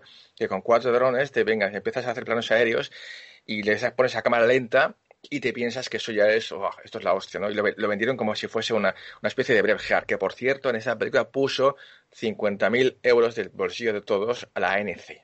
O sea, eso que lo sepáis todos. Que nunca se llegó ni a estrenar. Esta, bueno, sí, en, en un cine, una sala, vamos, mm, es igual, muy, muy reducido, ¿no? El estreno. O sea, que eso perdimos todos dinero con esta película, os lo aseguro. Otra peli quizás es esta que ya se habló hace un tiempo en este programa, ¿no? Esta de Salvador. Bueno, esta quizás sí que es ya toca más con el tema de hoy, ¿no? Porque es eh, el, último, digamos, ajusticiado, ¿no? Por, por el franquismo, ¿no? Por el garrote vil, ¿no? De Salvador Puigdemont, que estamos hablando. Un, mili- un militante, un- una especie de militante del movimiento ¿no? Bueno, esta película está muy bien, independientemente de que te, lo que opines. Políticamente está muy bien esta película de Manu Burga. Me parece fantástica. Luego otra película que también conozco al director. De hecho, estaba de jurado en un premio que gané yo en el Festival de Turín. Agustí Villaronga, muy majo. Eh, Pa Negre, una película que todos conocemos, que ganó, ganó bueno, mm, nueve premios Goya en su momento. Lo que pasa es que es eso, ¿no? Que ganó más premios que, o sea, tuvo más, más Goyas que, que público. O sea, la, la vio muy poca gente esta película. Pero quizás em, es una grandísima película, ¿eh? Y toca el tema este de, de el conflicto siempre, ¿no? De- de- del trasfondo, ¿no? La, Sí, la me sorprende. Carlos, que me, me sorprende que no, que no tuviera público, porque se le hicieron una, una publicidad impresionante. Sí, pero a ver, tuvo algo más de público cuando ya eh, con el boom de los Goya, es- durante Sí. esas dos semanas siguientes, pero cuando se estrenó no la vieron, la vieron cuatro, ¿eh? Eh, pero cuatro, o sea, te digo. Mm, y bueno, es, una grandísima película, eso hay que decirlo, y, y Villaronga es un tío majísimo y un grandísimo director también. Estos documentales que yo te hablaba antes son, yo te, destacaría dos, pero más que nada porque son buenos. ¿eh? Yo ya no me sitúo si políticamente estoy de acuerdo o no con ellos. ¿eh? Uno es en La Ciudad Morta, La Ciudad Muerta de 2014, de Xavier Artigas, y está muy bien, narra pues eso, un suceso que pasó aquí en, en Barcelona con un, un guardia urbano que, que, bueno, metieron, torturaron a, a, cuatro, a cuatro personas eh, y luego se demostró que no tuvieron nada que ver con este conflicto. Bueno, es una movida bastante bastante dura, ¿no? Y ganó el, fe- el Festival de Málaga, mejor documental 2014, y es un, para mí, yo lo he visto, es bu- buenísimo este, este documental, más allá de lo que opines. Otro, bueno, este ya sí que fue muy oportunista, eh, que esta más la dirige la, la queridísima directora de la Academia del Cinema, del Cinema Català, Isona Pasola, ¿no? O sea, que es, bueno, lamentable, ¿no? Como todo lo que hace ella siempre. Y mm, se llama Lendemá, o sea, mañana, ¿no? El día siguiente, vamos, Lendemá. Y, y, bueno, es una especie de documental en el que hay un montón de actores aquí, de gente, actores, me refiero a personajes políticos y además lo tiene fácil ella, siendo quien es, claro, evidentemente llegar a ellos. Y, bueno, es una, una, una estupidez a no ser que seas, bueno, mm, independentista, vamos, que te cortes las venas con las cuatro barras ya para aprovechar, ¿no? Por si eres tan, tan inde- independentista. Y ya para finalizar, un poco en plan más divertido, me gustaría resaltar, pues bueno, sí, evidentemente, esta película que es una secuela, ¿no? La de ocho apellidos catalanes, que está muy bien, Emilio Martínez Lázaro, y está genial. Yo creo que es para mí el mejor ejemplo de lo que está pasando ahora mismo. Porque yo siempre digo que el humor es, un- es una herramienta muy útil para contar cosas muy duras, ¿no? Sin herir a nadie. Y me encanta esta película como la enfoca y está muy bien, o sea, no, no está nada mal. Y luego una pequeña maldad, si queréis, ya para finalizar. Adelante. Mm, ya, ya cierro. Una película que a mí me encanta, o sea, más es que yo creo que esta película eh, hoy en día ya es que ni siquiera sería visible, o sea, de lo hiriente y lo cruel que es, ¿no? Y, y se mete con todos los, todo, todo, todo lo que acabe en eh, ófobo o ovo, o sea, todo, todo está dentro de esta película. Es La Biblia en pasta de Manuel Sumet de 1984. Una película que te cuenta pues un poco la, historia de la bueno, desde Adán y Eva hasta ahora, ¿no? Una especie de la vida de Brian a la española, ¿no? En la que hay un pequeño detalle en el que hay un momento en que sale, sale el, el diablo, ¿no? Y casualmente el diablo, ¿qué, qué hace? Habla catalán. Qué fuerte. Pero oye, yo la veo y yo me parto, lo siento, ¿eh? Y me parto porque digo, es que esto ahora mismo no se podría ni emitir de lo, de lo dura que es, ¿no? O sea, sería, empezarían todos los sectores, además es que todos los sectores Pero, Carlos, con ella. Pero es que ahora no se podría emitir ni, la, ni los pingueros siquiera. O sea, que, que hemos, No, no, hemos evolucionado. Totalmente, pero esta película a mí me encanta, La vida en pasta. A ver, es muy mala, pero, a ver, está, es muy cutre, ¿no? Pero, pero a mí es tan hiriente, es, es que se mete con todo, ¿no? Y, y a mí me gusta este tipo de películas. Ni siquiera la mamá Chicho podrían salir en Telecinco ya. Si es que estamos. Yo creo que hemos ido peor, ¿no? No, pregúntaselo a mi amiga Noemí Ramal, ¿no? La, la, Eso. la mujer, la mujer de, de Álvaro ¿no? Pérez, el, el bigote, es amigo mío también, ¿no? Que está en la cárcel por el tema que, que todos sabemos, ¿no? Que fue representante de actores antes de, de asesor de Pepe y eso, ¿eh? Y, y tengo muchos episodios con él y con, la- con su ex mujer, ¿no? Con su mujer, Noemí Ramal, mamachicho, por cierto. Mm. Pues mira, otro tema que lanz- ya mira, ya tenemos otro tema para otro día cuando podamos y es el Sí. bueno, pues cosas que antes eh, se hablan tranquilamente, se trataban, incluso en ya no había redes sociales, pero bueno, en el cine, en el teatro y ahora sería imposible porque evidentemente saldrían o las feministas o las feminazis o lo políticamente correcto, ¿no? Es, es una, una revisión de todo. Animalistas, eh, Es bueno, que no se puede hacer todo. nada ya. No se puede hablar de nada, no se puede. los LGTBs también, todos, que no, si todos tenemos derechos en el mundo, evidentemente. ¿Qui- ¿Quién se mete con nadie, no? Para, Pero para todo nada, ¿no? molesta, ¿te das cuenta, Carlos, que todo molesta? Evidentemente. Es que aquí tienes para, para dos temporadas con esto. Tenemos para hacer, vamos. Pues bueno, Carlos, nada, gracias por la aportación, por la opinión, que es un tema que no es fácil y aparte del cine que hoy has querido estar de inicio, cosa que te agradezco. Pues muchas gracias a vosotros y un saludo a todos. Venga. Muchas gracias, Carlos. Un abrazo.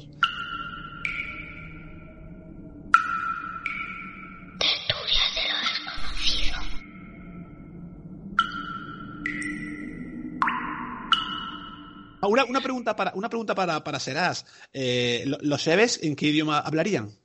Hostia, bueno, a ver. Para Serás y para Miguel también, pero bueno, en este caso se- primero va a Serás. Eh, para, para empezar, es que no podríamos hablar de un idioma, sino de un sistema de comunicación, ¿no? Más que, más que idioma. Fíjate que, por ejemplo, las jirafas es el, eh, uno de los, bueno, por, no decir el único mamífero que no tiene cuerdas vocales, cuerdas vocales, perdón, pero sí comunica, ¿no? No tiene cuerdas vocales, pero es capaz de comunicarse con sus semejantes, al igual que le pasan a las plantas, que a lo mejor no tienen una- un sistema de comunicación verbal, pero se pueden comunicar mediante pulsos eléctricos a través de las raíces.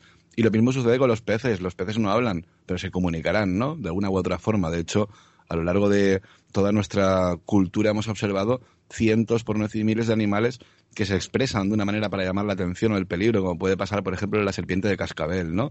Ese animalito cuando empieza a girar esa cola te está avisando, eh, cuidado, peligro. O cuando un gato te bufa y se encorva, ¿no? Yo creo que muchas veces no solamente es el lenguaje verbal o ese comunicativo, sino muchas veces es ese lenguaje no verbal, incluso hasta expresivo. Entonces, en este caso, la respuesta es muy sencilla. Eh, La manera de comunicarse no va a ser mediante sonidos, sino mediante señales luminosas. Bueno, pues interesante, ¿no? Hay gente incluso que te preguntaba si utilizaban el Morse, ¿no? El otro día veía no sé por dónde. Bueno, a ver, claro, es que, a ver, lo que estamos hablando es un sistema de comunicación donde realmente no podemos... A ver, el Morse es algo que hemos inventado nosotros y gente que no conozca el Morse, por Claro, ejemplo... será, no va- será, el, morse no, el morse no los hemos inventado, el morse es, es universal. Sí, Otra pero, cosa es que pongamos hemos- una, una clave que... Miguel, pero me refiero que que es un idioma inventado por el señor Morse eh, Sí. y demás, Eh, ¿vale? eh, por el eh, cual eh, se establece un, mediante sonidos, por ejemplo, mediante pulsos de cor- pulso corto y pulso largo, se establece un sistema comunicativo mezclando y combinando lo que sería, por ejemplo, un sistema binario, lo que sería en el, un ordenador, ¿no? Ceros y unos, esa combinación, lo mismo. ¿Qué es lo que pasa? Que ese código eh, que hemos inventado los seres humanos, como es el código Morse, hay gente que son seres humanos y no lo podría entender. Tú escuchas Morse y tú solamente estás escuchando pi, pi, pi, pi, pi, pi, pi, pi, pi, pi, pi, pi, pero no, no, no lo puedes interpretar, ¿no? Sin embargo, claro, la manera de comunicarte con estas entidades biológicas extraterrestres vendría a ser una especie de Morse, pero lumínico. Lumínico y realizado en un rango no visible al ojo humano, lo que sería el infrarrojo, el espectro infrarrojo. Bueno, pero que hablaremos en el próximo podcast de Tertulia de lo Desconocido.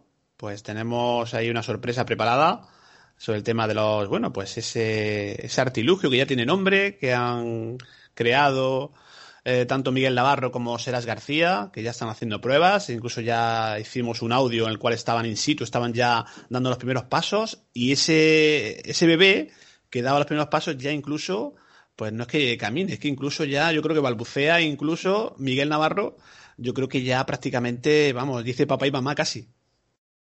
Bueno, dice ya de todo. No quiero adelantar- sin- adelantar mucho, pero que realmente está, bueno, como titular así, va, bi- ya- va bien, ¿no? Funciona bien. eh, bueno, el aparato, lo que es eh, para lo que el- la función por la cual se ha inventado, eh, está a ver, eh, está hecho para lo que es que te vean, no para tu. tú Imagínate que vas a un sitio, a una, una alerta ONI y te pones a saludar con el brazo, ¿no? Empiezas a saludar. Eh, pues esto es una herramienta que, que se ve a muchos kilómetros, ¿eh? pero el de no está viendo nada. O sea, el de no está viendo nada, pero a muchos kilómetros eh, lo que pase por los cielos lo está viendo si tiene visión nocturna, ¿vale? O ve infrarrojo, ¿no? Que de lo que se trata, que te vean. Importante, ¿no? Bien, pues vamos con, con Chus JC para despedir. Chus, que estamos aquí en tertulia, hemos hablado, fíjate, del Pedro, Pedro, lenguaje. perdóname, que ¿Sí? yo aprovechando que está aquí Chus, pues decirle, claro, Sí. como estamos en la misma comunidad autónoma y posiblemente estemos más cerca de lo que nos podamos imaginar, comentarle que si algún día le apetece venirse con nosotros a, a hacer un poquito de trabajo de campo y que pueda ver el EBCOM funcionando y pueda ver cómo puede cómo es tan increíble y cómo cambia por completo una observación eh, celeste nocturna en busca de los mal llamados ovnis a través de un visor infrarrojo, porque estoy seguro que le va a gustar muchísimo y desde aquí ya te mando esa invitación el próximo día que salgamos o cuando veas que puedas. Si te apetece venirte con nosotros, estás invitado. Mira, me la quedo, me la quedo la invitación, por supuesto que sí. Bueno, pues Tertulia Desconocido hace de cauce entre programas y entre amigos, que eso nos encanta. Y bueno, y me quedo con esa frase, serás, que esto levanta pasiones, el mal llamado, el mal llamado mundo de la ufología de los ovnis. Eh, Sí, esto, tío, es que- sabes tú que, que levantan pollas, ¿eh? Es difícil Ya, ya, esto, bueno, pero a mí ya ves tú que cada uno se levante lo que quiera levantarse, porque el problema está en que en 60 años del fenómeno de los platillos volantes, lo más que hemos sacado y obtenido son millones de libros que hablan de lo mismo siempre, millones de documentales que hablan de lo mismo siempre, muchas hipótesis en el aire y ninguna prueba fehaciente. Sin embargo, pues bueno, desde hace dos años justamente, era este mes de noviembre, el día 13, hacía dos años que me publicaron el primer libro, donde ya hablo de las entidades biológicas extraterrestres, y dos años después, ¿no? Se crea un sistema o un dispositivo, digamos, para la comunicación con esas luces que, bueno, que la gente pues confunde con platillos volantes. Que, ojo, que no estoy diciendo que todos sean entidades biológicas extraterrestres, no niego la existencia de platillos volantes, pero la- las evidencias me las... mm, tengo que basarme en las evidencias, en el estudio y en la ciencia que me hace pensar que lo que hay arriba no son ni más ni menos que auténtica vida extraterrestre, biología, ni más ni menos, que confundimos por su forma con platillos volantes. Y de ahí viene pues este dispositivo, el EBCOM, que tarde o temprano, porque esto es cuestión de, de estar trabajando con él, vamos a obtener ese contacto, ese deseado contacto, ojo, eh, sin saber realmente las consecuencias de ello, porque yo le voy a... yo- nosotros vamos a llamar a un bicho que está por ahí arriba, no sé cómo puede reaccionar. Entonces, claro, nos vemos ahí con la situación de espero no salir corriendo y no cagarme vivo y tener por lo menos esa filmación que por fin demostrará, pues eso, ¿no? Que ahí arriba hay unas formas de vida muy interesantes y muy curiosas que venimos confundiendo con el fenómeno ovni desde hace más de 60 años, por no hablar de desde tiempos de antes de la Biblia. Y bueno, que ya hablaremos de ello en el próximo podcast, Pedro, no te Sí, preocupes. sí, eh, estoy deseando ya hacer la grabación y bueno, y que me contéis un poco las, bueno, las impresiones in situ, ¿no? Y, y los resultados, ¿no? Que al final, bueno, pues cuando uno hace una tarea de investigación, pues hay una eh, tarea de análisis y también de recoger resultados y saber exactamente cómo funciona y, y yo creo que también pues vaya aprendiendo a utilizarlo, ¿no? Que eso también es interesante. Así que para el próximo audio, que estaremos muy pendientes en Tertulia de lo Desconocido, pero si vamos ahí para concluir con Chus JC, pues Chus, no sé, él tiene el tema de la ufología, pues imagino que sí te sigue interesando o no. Me ha vuelto a interesar, como a muchos, ¿no? Eh, porque el, fenómeno ovni, como bien ha dicho Seras, eh, vivió un- una etapa de, que era como dar vueltas siempre hacia el mismo sitio, ¿no? Era un círculo vicioso o un callejón sin salida, como queramos llamarlo. Y en los últimos años, pues propuestas como esta y como otras, pues han, han- han abierto el fenómeno, le han dado, le han dado nuevas posibilidades y seguimos intentándolo. Yo, yo empecé así, a mí de niño lo primero que me apasionó fue el fenómeno ovni, pero sí que es verdad que luego eh, pasaba el tiempo y era un poco siempre lo mismo, muy absurdo en muchos casos y bueno, a mí me parece genial que se abran estas posibilidades y oye, ojalá, ojalá consigamos ese contacto. Bien, Chus, pues forma de contactar contigo, la gente que quiera pues conocer tus trabajos, todo lo que haces. Bueno, la forma más fácil es, encontrarme en Facebook o en Twitter como ChusJCs con, X, eso sí, el Chus con X. Es la forma más fácil de, bueno, eh, las dos webs. Una es al final de la escalera, que para encontrarla eh, mejor buscarla como finalescalera.com, porque si no aparece la película. Y la otra, bueno, la red de misterio.com, tal cual. Pero bueno, lo más fácil, ya digo, en Facebook y en Twitter, ChusJC, se me encuentra fácil. Y si alguien, ya que, ya que me lo pregunta, si alguien quiere eh, asistir al tema de la, de la quedada del día 13, lo más, lo más eficaz, en este caso, el, el correo de la asociación, asociacionvestigio.gmail.com. Es lo, lo más eficaz. Perfecto, lo pondremos, lo compartiremos en redes sociales y nada, allí nos veremos. Esperemos que vaya todo bien. Bueno, la parte técnica es la que más me preocupa, pero bueno, sí, seguro que sí. seguro que sí. Bueno, vamos a. Vamos, eh, ya le comentaremos a Eva que también haga sus cositas para que todo vaya bien, todo fluya. a nivel energético, y tú sabes que está muy relacionado el tema energético y los dispositivos electrónicos. Por supuesto, por supuesto. Gracias, Chus, ¿eh? A vosotros. Hasta la próxima. Bien, para ir concluyendo, este caso con Miguel Navarro. Miguel, que estábamos hablando antes del cacharrito, del, del nene que habéis tenido en, en común con Serás. Serás García, Miguel Navarro, que ya está dando sus frutos. Y bueno, pues muy pendiente de vuestras investigaciones y, y, oye, no sé si queda algo por en el tintero por decir, que quieras comentar. No, la verdad que, que esto que estamos haciendo entre Seda y yo es otra forma de ver el fenómeno ovni. Como bien ha dicho Chus, es, ya se quedaba ¿no? el fenómeno ovni un poco apartado porque siempre era lo mismo de lo mismo. Y sí que decirte, Pedro, que en la siguiente grabación aportaremos, eh, ahí está Seras que lo podrá confirmar, esta última investigación que tela, tela, tela marinera, ¿vale? Bueno, pues ahí, ahí la dejamos como, como anuncio, como vamos, como un adelanto, una pequeña de abrir boca para lo que viene. Gracias, Miguel, ¿eh? Como siempre. Y hasta, hasta la próxima. Bueno, que, sabes que son temas complicados. Gracias por este- siempre recoger el guante de, de estos temas tan complicados que, que últimamente se nos está ocurriendo sacar. Bueno, la, a- a la cuestión es, es que se te hinche la vena y soltar lo primero que se te ocurra, ¿no? Siempre con respeto y con, vamos, no sé, no sé cómo decirlo, pero con respeto siempre. Con respeto y, los comentarios de la gente en Evox, siempre que sean con respeto, se le dan paso. Evidentemente, cuando son insultos, ya sabemos que no, que evidentemente no estamos para.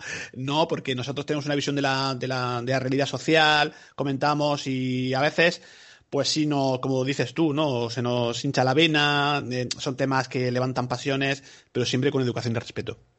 Por supuesto, las críticas con- constructivas siempre serán bienvenidas. Las que son, las que no son constructivas, pues, evidentemente, eh, hay que dejarlas de lado. Gracias, Miguel. Un placer y un abrazo a todos, Chus, y serás. Y tú, y a, ti, Pedro, claro. Si falta, nos y a los por- oyentes, a los oyentes a los también. oyentes, evidentemente, que, que cada Por vez son más. En Exacto. tertulias en Evox y en y otros sitios que también nos emiten. Bien, pues eh, terminamos con Seras García para concluir. Bueno, pues eh, director, decíamos al principio de Enigmas al Descubierto, que tampoco para el programa y imagino que sigues preparando temas, ¿no? Sí, lo que pasa es que esta vez no te puedo decir lo que tengo preparado para el. Siempre para nos la adelantas y est- esta vez nada. Sí, sí. Bueno, a ver, pues mira, eh, te iba a decir que no, pero ahora te voy a decir que sí. Pero como lo tengo ahí en mente y todavía no lo tengo muy agarrado, como a mí me gusta, bien cogido por las mm, pelotas, como siento la expresión. Mejor pues, no decirlo entonces. no te puedo decir nada, pero bueno, va a ser un programita muy especial para despedir el año, para finalizar esta quinta, quinta temporada, Enigmas al Descubierto. Y eh, sobre todo el, el agradecer ¿no? a, a la gente que un- una temporada más, que un año más, haya estado ahí pendiente de todos los programitas que hacemos, de estas tertulias sin edición, donde a veces, como bien dice Miguel Navarro, se nos hincha la, la vena. Pero hay que ponerse en el pellejo de, de- de cada uno para que la gente se dé cuenta que muchas veces esto no es ni, ni por despecho, ni por desprecio, ni somos de un ideal político, ni de otro. Simplemente estamos en contra de las injusticias. Y bueno, y cuando uno tiene que ir a pedir para comer o tiene que ir a pedir para que no le corten la luz y viene un señor lleno de oro con un BMW en la puerta, con un móvil de mil euros, pues a lo mejor eso te escama un poquito y te sienta mal, ¿no? Porque tú vas, si no, no ninguno, no- precisamente no tienes coche y encima no te puedes permitir el lujo de tener la luz pinchada como tienen algunas personas. Ese tipo de injusticias es la que muchas veces, pues a lo mejor quien tenga un buen sueldo, un buen trabajo y dadas las circunstancias ahora mismo pues lo esté pasando mal, pero tenga su plato de comida todos los días y no sepa lo que es pasar penurias, hambre y que te estén cortando la luz cada dos por tres y no tener un puto duro, pues oye, se hace muy complicada la situación ver cómo ciertas personas que debería de ser todo igual, ¿no? Hablamos de la igualdad y la igualdad es que todos tengan los mismos derechos y no unos tengan más eh, a favor y otros tengamos más en contra. Eso por un lado. Luego, con el tema del EDECOM, hay que ser muy insistente con que esto no es la panacea. Esto va a ser una herramienta complementaria, por ejemplo, a un visor infrarrojo con el que vamos a poder demostrar que es más fácil de lo que parece contactar con esas luces en el cielo y sobre todo demostrarle ¿no? a la gente que nada que ver con platillos volantes y que esa ciencia ficción hay que desaprenderla para empezar a aprender de nuevo lo que es la ciencia donde vamos a poder ver y observar en el cielo pues esas lucecitas que tienen un comportamiento más biológico que mecánico. Y sobre todo agradecerte tanto a ti, Pedro, pues bueno, a toda la gente que nos escucha, su paciencia, el que una vez más cuentes con mi, con mi persona para, para tu programa. Y cualquier cosita, aquí estamos. Que estoy seguro que tú también estarás preparando un buen programita para finalizar el año y cerrar esta temporada. Y año duro, ver ¿eh? Año, complicado. Año complicado, ya lo sabes. Año duro en dos- 2020 que realmente, bueno, está dando para mucho y, y mucha gente tiene ya ganas de que se acabe, pero bueno, todo es un aprendizaje, ¿no? Y lo que dices, eh, los programas, tanto Enigmas al Descubierto, como Tondi, como Tertulia de Desconocido y otros que conocemos, eh, amigos, pues eh, el hablar con un lenguaje coloquial que muchos se rasgan las vestiduras, pero es que yo por lo menos no entiendo otra forma de realizarlo. Yo creo que hay que hablar eh, claro y bueno, pues yo creo que sin pelos en la lengua, ¿no? Yo creo que esa es la, es la manera que sabemos y la manera que hacemos programas, ¿no? Y sobre todo cuando no están pagando por algo que es un trabajo que nos supone muchas horas de, de estar en... La en- gente no, según- mucha gente no lo sabe. Lo que, lo que Claro, nos hemos acostumbrado, Pedro, a lo gratis. Y, y lo gratis muchas veces la gente no se da cuenta de todo el trabajo que conlleva. Por tanto, no te puedes permitir el lujo de a veces dar según qué opiniones de, pues yo he venido aquí y esperaba escuchar otra cosa. Bueno, chico, si no has pagado nada, no sé qué coño esperabas escuchar. Y como mínimo, ten una crítica constructiva, porque tú no sabes dónde estás viniendo y a lo mejor ese programa de ese día se sale un poquito de la tangente de lo que estamos acostumbrados a tratar en tantísimos otros programas, ¿no? Entonces, claro, Es lo fácil tema que de es educación. Es Claro, educación, de un simplemente. seudónimo y poner a parir a cualquiera. Pues ya te digo que yo no borro los comentarios, de hecho, más de una vez doy un toque de atención y digo, a la próxima te elimino. Me siguen, mm, no vacilando, pero a lo mejor me siguen diciendo una, una crítica un poco destructiva, pero no tanto.